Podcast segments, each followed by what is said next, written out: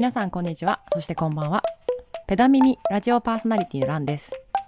この番組ではドクター兼ローディーの私が自転車に関するあれこれをお話しするライド中オーディオコンテンツです。皆さんこんにちは。こんばんは。おはようございます。ペダミミの時間です。さて今回も前回に引き続きラブサイクリスト編集長の清水さんをお招きして写真と自転車と題してえーいいかっこいい自転車の写真を撮るにはどうすればいいかというコツについて伺っていきたいと思います。ということで今週も清水さんよろしくお願いします。よろしくお願いします。あ今回はあれですか？あのテンションは抑えめで始まりましたね。もうこれ以上、レンさんにご、これ以上、レンさんにご迷惑をおかけできないので、通常運転で行かせていただきます。所詮で。全然いいんですよ。私はもう一人ギャルがいるところで関係ないイエーイイはい、イエーイイエ Yeah ーイあげ。ということでえー、と前回はですね主に機材の話とかですねしていきましたけどうん。今回はちょっとかっこいい自転車を撮るコツみたいなのをですねちょっといいんですかっていうところまで聞きたいと思います。うんうんうんうん。よろしくお願いしえます。いいっすか？全お願いします。えちょっとかっこいい写真ってどうやったら撮れるんですか？いきなり。あの、なんか僕が写真撮るときに大事にしてることって、なんだろう。うんえっと、基本的にカメラマンが表に出しゃばっちゃいけないなと思ってて、それは、なんか、基本的に被写体が喜んでくれる写真を撮ることが大事だと思ってるんですね。はいはいはいはい。ちょちょっとわからない難しい。ちょっとわかんない。ちょっと 写真を見たときに、あ、この写真うまいなって言われるんじゃなくて、この写真好きって言ってもらうのがすごく、あは。すごい褒め言葉だなと思ってるんですよ。で、なんか、カメラマンのエゴを出さないようにしてるっていうのが、構図を特に意識していて、意識しているというか、あの、ん写真の構図の原則みたいなのあるじゃないですか。あの、日の丸構図とか三分割とか、まあ、いくつかあると思うんですけど、なんかその中でも特になんかめちゃめちゃこの写真構図凝ってるな、みたいな写真あると思うんですけど、なんかすごい。前ボケをいい感じに入れたりとか、うわドキドキする。うわ 初心始めたやつがすぐやりがちなやつ前ボそうケで。すね。まあ別に僕もやるんで、別にそれはよよしあしの話ではないんですけど、なんか、あ、ここをうまく切り取ってやったぜ的な、あのカメラマンの意図が見える写真っていうのを、あまり僕自身が好まないのもあって、そうするとなんか被写体が主役じゃなくて、カメラマンが主役になっちゃうんですね、写真が。なので、どっちかって本当に被写体を主役にするために、だから僕の写真結構日の丸構図が多いと思うんですけど、まあそのはい。被写体をちゃんと日の丸構図ってああれですね。真ん中に真ん中にバーンってこうあ、そうですね。ものがバーンってある構図ですね。そうですね。なんかそれが特に一番かっこよく撮れるだろうなっていうのは今までの経験から思ってやっています。まあ、それがちょっと前提ですね。うん。なんはいはい、じゃあごい意外とその小手先とかではなくても王道の構図ですよね。構図そうですね。うん。構図ですね。うんう。うんんへえ。まさになんかすごい偉そうなことを言ってるんですけど。んか一周回ったって感じですか？そのなんか一周回って結局やっぱ真ん中に自転車と本人が写ってるって写真が一番かっこいいみたいな。そうですね。一周回って、うわーこれ難しいな。えそうじゃないの？いや、一周回って、えーっとそうですね。ななんか本当に写真撮り始めてもう5年以上は経つと思うんですけど、まあその時にまあいろんな構図とか撮り方を試してって、最終的にここが今は一番落ち着くとこかなっていう形ではやってます。で、なるほど。なんだろう。あと、あ、なんか、ちょっとそもそも僕聞きたいんですけど、逆に聞きたいんですけど、なんか僕の写真って、あの、あまり周りからどう思われてるかっていうのはあんまり聞かないんですね。自分の写真の評価っもていうか、結構僕自身別に、あの、専門的な教育を受けてるわけでもないですし、う、まあ、はい。ある程度、その、いい写真だなっていうものを見ながら、真似しながら、どんどん自分のスキルを上げていったっていうのもあって、あ割と今でも、はいはい。そのプロの写真を見て絶望することは結構あるんですけど、そういう中で、なんか僕の写写真ってどういう、どういう写真を撮る人だって思われてるんですかね？えーどうなんでしょうね私もそのなんかあのー複数人じゃないのでえっ、とただ一個人の私の意見ですようんうん。あのー一個人として、えー、と清水さんの写真ってうんえっ、と実は構図では分かんないんですよ清水さんの写真だなってうんうん。色味ですねいつも判断してるのはああ、はいはいはいはい。あのラブサイドっぽいな写真だなってまあ、うんうん。あると思うんですけど皆さんが多分ラブサイドリみたいな感じでなんか知らないけどなんかハッシュタグとかなってんのかな？あのラブサイっぽい写真が撮れるねってもう今完全に褒め言葉ですよ完全に。はいはいはいはい。なんですけどそのその写真って結局私は色味だと思ってます。ああ、なるほど。色味がラブサイっぽい。色味と光の感じがラブサイっぽい。ものがあのいわゆるラブサイっぽい写真になってるんだと思っていて、はいはいはい。構図は確かに言われてみて今見直してみると確かにとっても普通の構図ですね、うんあの真ん中に人がいる写真って感じ、そうですね。うんであとまあ自転車の写真家ってねまあ、すごいいっぱいいらっしゃる、まあ、有名なところだと辻圭さんとかいっぱいいらっしゃいますけどうん。なんかそのそのタイプと違って、まあうんレース中の写真というよりはやっぱ日常使いのうん。写真が多いので、うん。あのまあ真似しやすそうだなって感じですよね確かあに。あ、なるほどなるほど。わかりました。ありがとうございます。じゃあ、うん、だと思いまます。まあでも色味だと思いますけどね、うんどちらかというとうんうんうんラブサイ感を出してるっていう。すただ私がまあモデル下見としてですよ、モデル下見として、うんあのーまあモデルしてカメラを構えてる清水さんの方を見てるから言えることなんですけど、うんなんかほんと曲芸みたいによく構えられますよね。あ、そういうふうに見えるんですね。はいはい。あ、わかりました。なんか、あの、そう。わかりました。ありがとうございます。え、えよかったですか？大丈夫ですなんか なんでさ、まず構図の話をしたんですけど、あと撮り方と、うあと色味の出し方っていう話をしすると真似できるのかなと思うので、ちょっとその辺も話しますね。で、撮り方に関しては、えっと、まず、えっと、写真は、えっと、もうとにかく枚数をこなすっていうところがめちゃめちゃ大事はい。ですね。はい、で、結局経験ですね。あ、そうですね。で、特に自転車だと、あの、失敗が多いんですよ。あの、走りながら撮るので、もう、ブレまくってるし、構図もむちゃくちゃだし、はいはいなんで、とにかく。ちなみにえ、うん何枚ぐらい撮ります ?1 回の例えば記事。この間ねあの、うんちょうど一緒に撮影しましたけどああ、あれで、ああいうふうにライド中の写真、うん。あれ1200ぐらい出ましたね。はいはいで。も実際に使うのは10枚ちょっとぐらい、えっと、30枚ぐらいですね。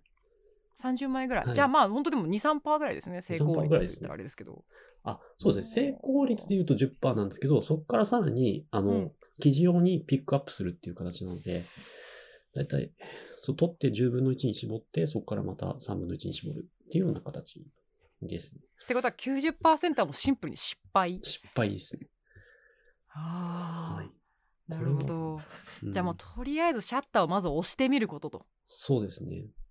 多分で、僕は取る枚数が年々増えてるので、そ取った分だけやっぱり、あの、いい絵が残る確率が高いっていうのが経験値的に分かったので、もうじゃあもう確率を上げるために取りは取る。そうですね。で、さらにその失敗を抑えるための取り方っていうのも、まあもちろんあって。ほ、で、それはあ、一つはカメラ側に依存するものと、あと、あの、取り手に依存するものがあって、うほうほう、カメラ側に関してはやっぱり手ブロ補正がつしっかりついているものを選ぶっていうところと、あとは、あれですね、やっぱ軽いカメラの方が手ブレしづらいので、あの、重量を重視してやるそうなんですね。あそうですね。そうなんだ、うん。で、あんまり僕の撮り方、あの、真似されると、なんかその、カメラ界隈、あ、というか自転車界隈が叩かれる可能性があるので、あんまり、あのあの気を、すごく気をつけてやってほしいとは思うんですけど、基本的に僕は、ね。あの、自転車に乗りながら、片手でカメラを操作してはい。撮るっていうやり方をしていて、あの、はいはい。カメラを後ろに構えたりとか、体をひねったりとか、あの、さっきおっしゃったように、すごいはいはい。アクロバティックな撮り方をしているので、なんかしてますね。そのあたり、うん。で、そのあたりを、あの、ちゃんと、あの、バランス保てるように体幹を鍛えるっていううん。ところは大事だと思います。なるほどね、うん。うんそれはマジで大事だと思いますし、あのもちろんねあのさっきも言いましたけど結構すごい曲芸的な乗り方はしつつうんかなり場所を選んでますよね。あそのもちろんです。そういう撮影をできる道路をかなり選んでるというか例えば車がもう入らないと分かってる、うんうん。ね道を選ぶとか。そうですね。基本的にあの他の車に迷惑をかけちゃいけないのは、まあ、当たり前のことなので、あの道路状況を必ず確認して、えっと、ここで撮ると決めたりとか、まあ、うんうんある都内とかだとね、もうある程度、あのここだと撮りやすいっていうのは分かってるので、そこにモデルさんと一緒に行って撮ったりとかしますね。ああじゃあもうやっぱそのロケーション確保っていうのもやっぱすごい大事なポイントというか写真撮る上ね。で。はい。でう僕、ん基本的に撮影の前日とか前々日ぐらいに、ある程度その走るコースを、えっと、あの、うん Google マップのストリートビュー使って、あの、コースを全部見ておいて、あの、ここで撮れるだろうなってポイントをピックアップしておくんですね。で、当日そこに行って、じゃあここで撮りましょう、みたいな感じで止まったりとか、まあ別に止まんないことも、まあ結構あって、そのまま走りながら、あの、追い抜いて撮ったりとか、いろいろ場面に応じて撮り方を変えてますね。なるほどね。ははやっぱじゃあそうそうですね結構ロケーション確保みたいなのもそうだしうん。こう構図って言ってもまああとたくさん撮るってことですねうん。いい写真を撮ろうと思ったら。うんうんうんうんえなんかこう清水さん的に思う自転車乗っててすごいかっこよく見えるなんか構図じゃないけど場所とかポジションとかあります？えーっと、あちなみに私1個あってはい。あの1個ラブサイ見て真似した構図があるんですけどあのうん。歩道橋から見下ろすポジション、はいはいはいはい。あれはね。都会でしかまあで結構できないっていうのと、うん。結構こうすごいかっこいい写真になるなって思います。あそうですね。のなんか影影がこう地面にパってできてうんうんうん。なんかあとそのアングルって意外と見ないんですよね普段そうですね。自分が天井から見下ろされる構図うんうんうん。あれはねラブサイない見て真似した、ねありがとうございます。えなんかそのどどういうのがいいとかあります？乗った方がいいですかやっぱ、乗った方が良くて、で、うんあれですね。やっぱり前から撮るっていうのかな。あの、うん。なんか特定のここの撮り方がかっこいいっていうのはあんまり僕自身は意識してなくて、ちゃんとうん。顔が映っ 顔とか表情とか、そのライトのしてる時うん。のその人の,、あの感情とかがわかるような状態の姿を捉えるっていうのがいい写真だなと思ってて、うんうんうん。結構まあなんか、あのー乗りながら撮るのってすごい難しいと思うんで、結構後ろ姿を撮るってことが多くなるとは思うんですけども、まあ、そこを、はいはいはいあの、まあ、テクニックで前側に回って、あの、後ろにいるサイクリストを撮る清水ダッシュですね。清水ダッシュですね清水さんの、あの、あれですね、清水ダッシュ。あの、カメラ、突然清水さんがすごいアタック仕掛けてきたと思ったら、あの、すごい先にいて、あの、待っててカメラを構えてるってやつ。あの、あれですね。フォトアタックですね。うんフォトアタックですね。うんそう。フォトアタックついてっちゃったらダメなんですよね。ああ、その、被写体も、被写体もアタックね。フォトアタック潰しはマジでやめてほしいです。足がしんどい。撮らせ、撮らせねえぜっつって。被写体も一緒についてきちゃう。そうですね。となると多分あの同じように考えてる方はあの、うん先に言った方がいいかもあの同じグループの人に僕時々その被写体を撮るために先にダッシュしていきますけどこれアタックじゃないんでついてきてこないでくださいって メンバーにあらかじめ示し合わせておくの超大事かもしれないです。ね行っ。た方がいいですね。まあそれ結構ね大事だわ。フォトアタック。そう。あー確かにそうですね。そのやっぱそのさっき言った条件を満たす、だからうん。自転車に乗っていて、かつ前側からの構図があって撮れるって写真ってやっぱフォトアタックしてこの待ってるうん。先に待ってて乗ってきた集団を撮るっていうのがうん。こういろいろやっぱいい写真撮れますよねその、えっと乗ってる最中だしうんすごいリアルな感じが出るじゃないですか、その出ますね。うんその今からここここ往復してくださいって無理やり撮らせた写真よりやっぱスピード乗ってるしうん。なんかその時のリアルな会話とか息遣いとかが全部写真に残るので、うんうん。あのフォトアタック写真は大体いい写真になりますよね。なりますね。うんあとでもなんかそんな気がする。そうですね。あと、フォトアタックでカメラに気づかれると結構作り顔されたりするので、あの、はいはいそれを避けるために、ちょっと、まあ、もう一つうんは集団内にいて撮るっていうやり方はいもしますね。あの、グループライドしてるときに、えっと、まあ、ちょっとだけ集団の前にさっと出て、あの、カメラを意識うん。なるべくさせないようにカメラを後ろに構えてささって撮るっていうようなやり方をすると、うん本当に自然な顔で撮れたりするので、失敗率も高そうだけど。失敗しまくりますね。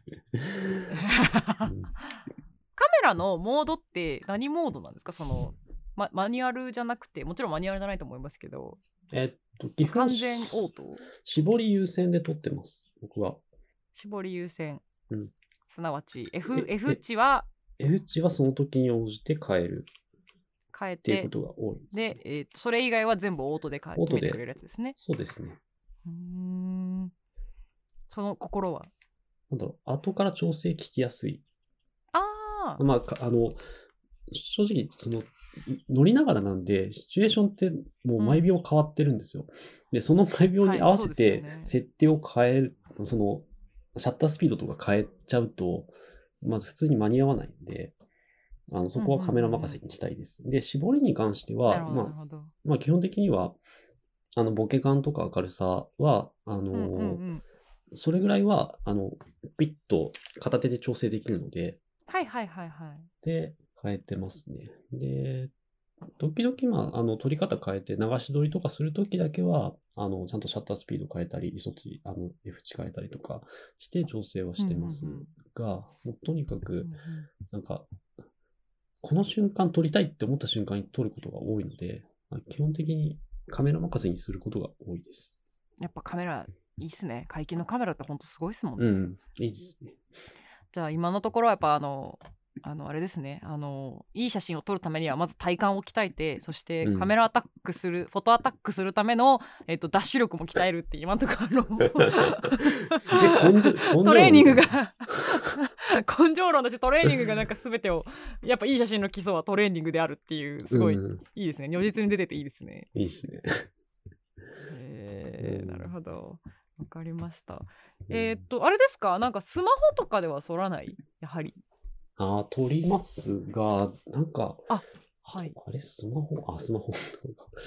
スマホは、あくまで記録だけの時が多いですが、動画撮るときうんうんうはん、スマホの方が圧倒的に良いですね。へえあどそうなんだ。そうですね。まあ、動画って言っても、あの、インスタのリール用とかの動画ですね。うんうん。はい。それはもう、なんか YouTube 用とかではなくて中病とか、そうですね、あの、プロモーションビデオとか、そういうものではなくて、あと、お遊びで撮るようなものかな。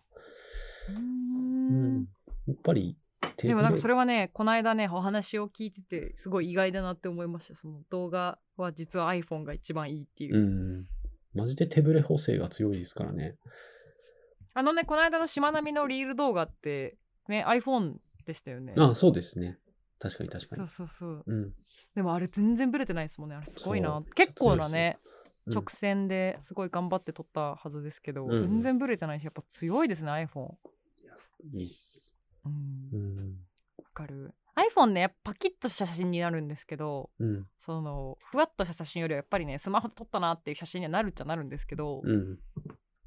まあでもクオリティ全体としてはやっぱ高いなとは思いますねそうですね。え GoPro とかはやったことあります？えっと、アクションカメラ持ってたんですけど、えっと、今は使ってないです。あ、で、あの、インスタ360は最近使い始めました。おそうなんだ、うんあのーあれですよね360度撮れるやつそうですね。でしたっけ？うん。へえあれはもうあれってどこに皆さんつけるんですか？自転車あ僕はもう完全に手持ちですね。えっと、へえそうなんだ。なんかこういう自撮り棒みたいなのを先端につけて、じ自撮り棒より私はなんかあの棒についたちくわぐらいのサイズ。そうそうそう。ちくわじゃん。あこれはまあ、あの、めっちゃ伸びるんで、伸ばおーして、すごい。え今なんか2メートルぐらいありそう。そうです。2メートルぐらい伸びるんで、うん。これで、なんか結構ドローンで撮ったみたいな映像になるんですよね。これやると。はいはいはい、うん。これなんか自撮り棒は映んないんでしたっけ？確か。そう、映らないんですよ。そう。ああなるほどね。う。ん、へえこれも面白そうですね。うん遊び道具として、そうですね。だからなんか結構、あの、プロモーションビデオ制作するときとかも、これを、あの、なんか、ちょっと別のインパクトを与えるカットのために使ったりしますね。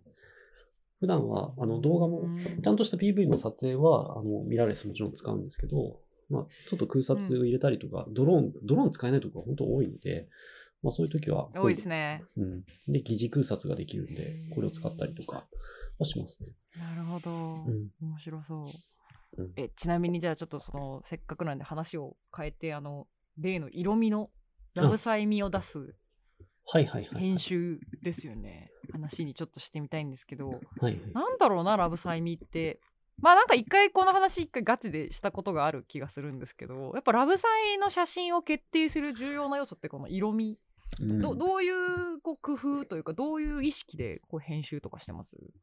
これ難しいな。言語化したことなかったですね。あ本当ですか？じゃあ今してください。なんか、ラジオなんで今してください。はい。そうっすよね。そうっすよね。そうなんですよ。ラジオなんで。うん。伝わんないんで。でも、そうっすよね。でもさっきランシャンおっしゃってたように、なんか、あの、この写真見て、あ、誰々の写真だっていうアイデンティティを持つのが多分カメラマンとしては、あの、必要なことなんだろうなとは思っていて、で、うんうんうん。それを意識しながら、えっと、プリセットを作っていったのは確かです。で、うんうんあじゃあやっぱその独特な色味というか、もう統一したプリセットを使って絶対それに合わせるように色味を変える、そうですすね。基本的にプリセットを当てて、うんうんそこから、まあ、ちょっと、その当時、時々のライドに合わせて若干調整するっていうやり方ですね。うんうんうん。で、なんか、その色味、何を意識してるかっていうと、まず、えっと、肌が綺麗に出ることですね。おそこが一番重要だと思ってます、実は。うんうんで、割と赤みがかった写真だとは思うんですけど、やっぱ、あの、人間の肌って赤みあった、持った方が、まあ、生き生きとしてうんうん表情がちゃんと出るなと思っていて、あ、そうですね。で僕、あの、一番最初に入った会社が印刷会社で、知らない知らないそう。でその肌の色味についてクライアントからむちゃくちゃ言われたんですよね。で、その色味をちゃんと綺麗に出せっていう。その意識がすごい強くて、はいはいはいその、うん、はい肌がちゃんと出てない写真とか見るとすごいもやっとするんですよ。だから、うんうんうん、そこをちゃんとやってるっていうのがベースにありつつ、まあその上で、はいはいうん、で、で、富士フィルムを選んでるのはやっぱり肌が綺麗に出るからっていうのがあります。ほうほうほう、う。ん。あなるほどね。確かにそうですね。うん。富士フィルムはその印象あります。ちょっうんと私今ソニー持ってるんですけど、うん。ソニーはねやっぱちょっと青くなるんですよ。多いですよね。うん。こうどんなになんか青くなるんですよね。少しちょっと血の気が引いた感がなっちゃうんですよね、うん。その分すごい建物とか無機質はすごい綺麗に映るんですけど。うん。今ねあのラブサイのあの人の顔が映ってる写真見てますけど確かにやっぱちょっと赤みがあって、すごいですよね私はあのねラブサイのコンクリートの色も好きですよアスファルトの色がねすごい深くなって。対比ですごい綺麗に見えるああ、そう、そうやって言ってくれるの初めてですね。わかんないですよねやっぱねアスファルトの色見てなそい。見てる人いないから。うん。あ本当？私はそのなんだろうあのアスファルトがとだから都市ライドの方こそより良さが出てる気はする、確かにそうですうん、ね。車とかそううつたくさん都市のものが映ってる方が私ラブサイミがすごいいい味出てるなっていつあも思ってあ、ます。確かにそうですね。うんなんかねちょっとまああの一時期写真界隈の方ではううわうわ言われてましたけどそのなんかインスタ映えするのってやっぱりこうコントラストバキーンのうんうんうん。ね、あのサイドガーンみたいな写真がすごい一時期ね流行りましたうんうんけど、やっぱりね最近はまた落ち着いてきましたよねその流行みたいなやつ。押してきましたね。うん。いい傾向だと思います。あでうん、そうか。で、なんか、あんまり色味を、まあ、肌は、あの、すごく綺麗に出そうとはしているんですけど、あの、特にウェアとかの色味は、なるべくす素の元の色に近い形で出そうっていう形はしてます。というのもやっぱり、あの、まあ、レビューとかでちゃんと、あの、ウェアを紹介する分に、ちょっと実物の商品と色が違ったりすると、まあ、ちょっとイメージと違うっていう形に、あの、読者さんが思うかもしれないので、ウェアは色を合わせて、肌をちゃんと出して、で、空はエモく、地面はかっこよく、みたいな感じですかね。忙しい忙しい。忙しいな結構だからもう、レタッチにライトルームは使ってるんですけど、かなり細かく、うん。あの、各項目はいじっています。なるほど、まあささすがにそのプリセットを公開することはできないんですけど、多分そこをなんかはいこい。こういうをすれば、なんかそんなにいい感じになっていくだろうなと思います。最近あのスマホのあの iPhone でも Android でもねあ、うん。ごめんなさい。あ Android iPhone でも Android でもあの結構いじれるんですよ。あのライトルーム並みに。そう、今、ローで撮れますもんね。うんうん、なので、うん。結構それで皆さん最初はその自分が好きなやつこうもうバーをとりあえず全部のバーをこうグーン0から、ね、100からマイナス100までグーって動かしてみて、うんうん。なんか自分が好きなあのセッティングが分かったらそれをプリセット登録みたいなのできるのでうんうん。なんかそうやってこう自分の好きな、あの色味みたいなものをカチッて決めちゃったらうん。あとはそのそのまま使い続けるっていうのもあのなんなんでかっていうとこのインスタとかで画面で見た時に、うん。統一感がある写真ってやっぱりこう編集が大体同じ色調に合わせてあるうんうんうん。ものだなって思ってるんですよ。うんで実際やっぱそのラブサイの写真もずっと見てて思うのがやっぱ色味がすごい整ってるのでうんもういろいろあるじゃないですか自転車だけからウェアから人が写ってるものから何でもありつつ色味が整ってるんですごい統一感があるんですよね。なのでいわゆる今後、まあ、インスタ映えってフル死後になりつつありますけど、まあ、これからねそう写真撮るときになんかフィードの統一感出したかいっていう時に、うんこのねプリセットを整えておくっていうね一つの手だと私は思ってます。なるほど。あれ私会だっけ？あれ私会だっけ？と思ってます。うんちなみに言うとだから私もラブサイの撮影とかでもらって清水さんからいただくじゃないですか写真を。うんうんでもあの写真もまあ直接使う時もあれば若干私好みに編集し直してあげ直したりしますね。うんうんうんうんやっぱりうんうんうんうんそうですねやっぱねフィード自分のフィードのね好みの写真ってあったりするので。ああ。あ、そういうのあれば言ってください。調整するんで。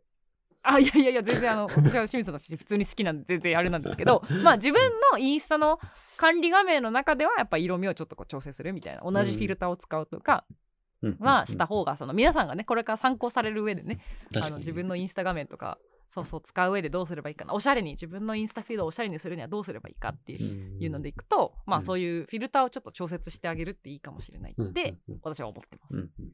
ふむふむ。よしよし大体喋ったかな。ちょっと最後になんかあのこれは完全に私の個人的な相談なんですけどはい。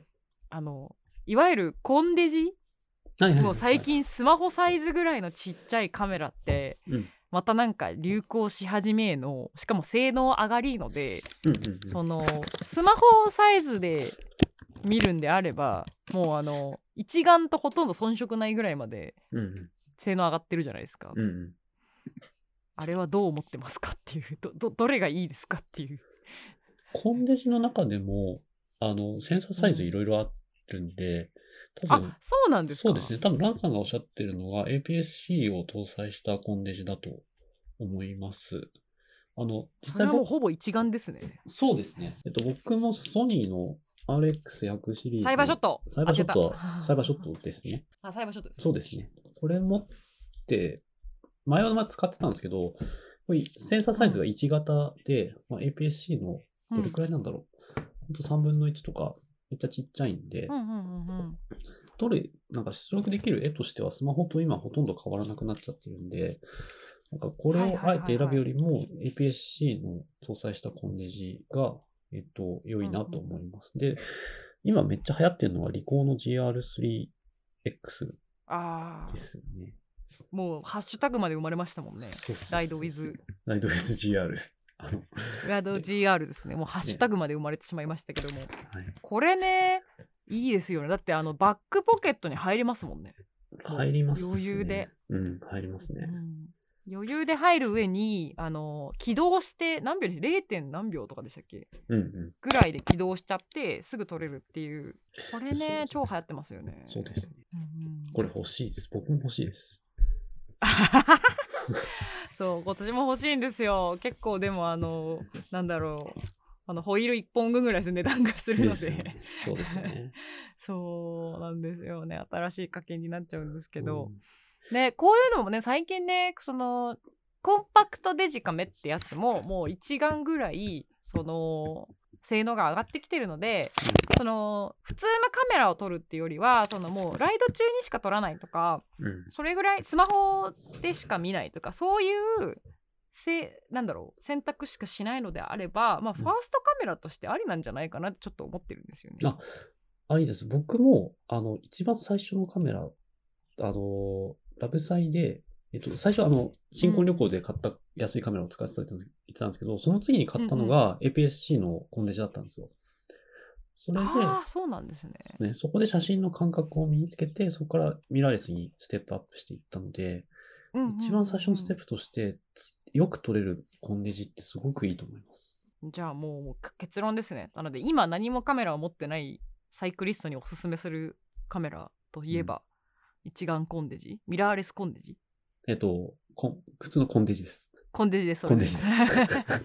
それです。センサーのいいコンデジですねセ。ンサーサイズの大きい、あの、そうですね。センサーサイズの大きいコンデジっていうことですね。そうですね。そうですよね。なんかまあ、あれですもんね。なんかレンズ交換できないっていう欠点はありますけど、初心者の人そんなレンズ交換しないし、そもそもその交換するレンズを持ってないから、まあいらないっちゃいらないですもんね。そうですね。なんか、でその焦点距離の感覚も最初って全然わかんないんで、なんかわん20ないっすね23ミリがどれくらい取れるのかとか、全然わかんないんで、まず一つの焦点距離を極めてから、あの、次のステップに行くっていうのがいいんだろうなと。なるほど。うんなるほど、わかります。そこでまあハマっちゃったらもう、たらもう次一眼行ったればいいやって感じですよね。ですですです。うん、わかりますわかります。いや、そうなんですよ。いや、だから欲しいんですよね。すごい荷物にならないし。うん。あ、確かうんに、伊能忠敬プロジェクトに最適じゃないですか。そうなんですよ。私、そう。なので、実はちょっと次、来月ぐらい、実は GX を1ヶ月だけレンタルして、あのーしまおうかと思っております。そう。あのね、皆さんに朗報なんですけどもですね、カメラって結構レンタルがたくさんあるんですよ。レンタルサービスが。ありますねあの。レンズしっかり本体もいっぱいあるんですよね。うんそうなのでもしこうこれ見聞いててすごい気になるでもやっぱレンズとかカメラとか高いなって思った方はぜひレンタルサービスをですね使っていただければ結構気軽に貯めてますね2泊3日とかで借りれるのでうんうん。おすすめです。買う前に試すことをマジでおすすめします。わあまあマジでこれマップレンタルとかのスポンサー取ってくればよかったな。しまった。収録する前に気づけばよかった。スポンサー取ればよかったなち。マネタイズ。そう。うん。マネタイズすればよかった。うん。そう。まあでもねそんな感じでちょっとね興味持った方はまあ先ほど清水さんが言ったようにまず数こなせってことなのであのすまあレンタルとかねええ違いましたっけ？うん。あ、あ本当根性論になってあのそろそろしまって申し訳ない。そろそろ そろそろあの結末結論というかあの終焉というかまああの結まあまあなんだっけサマライズに行くんですけどまあでもうん今のところ出た話って、まず数取れでしょ？うん。であの体幹を鍛えるでしょ？であのおみんなより先にで出られるダッシュ力を鍛えろでしょ？あれそうなんじゃないそうですね。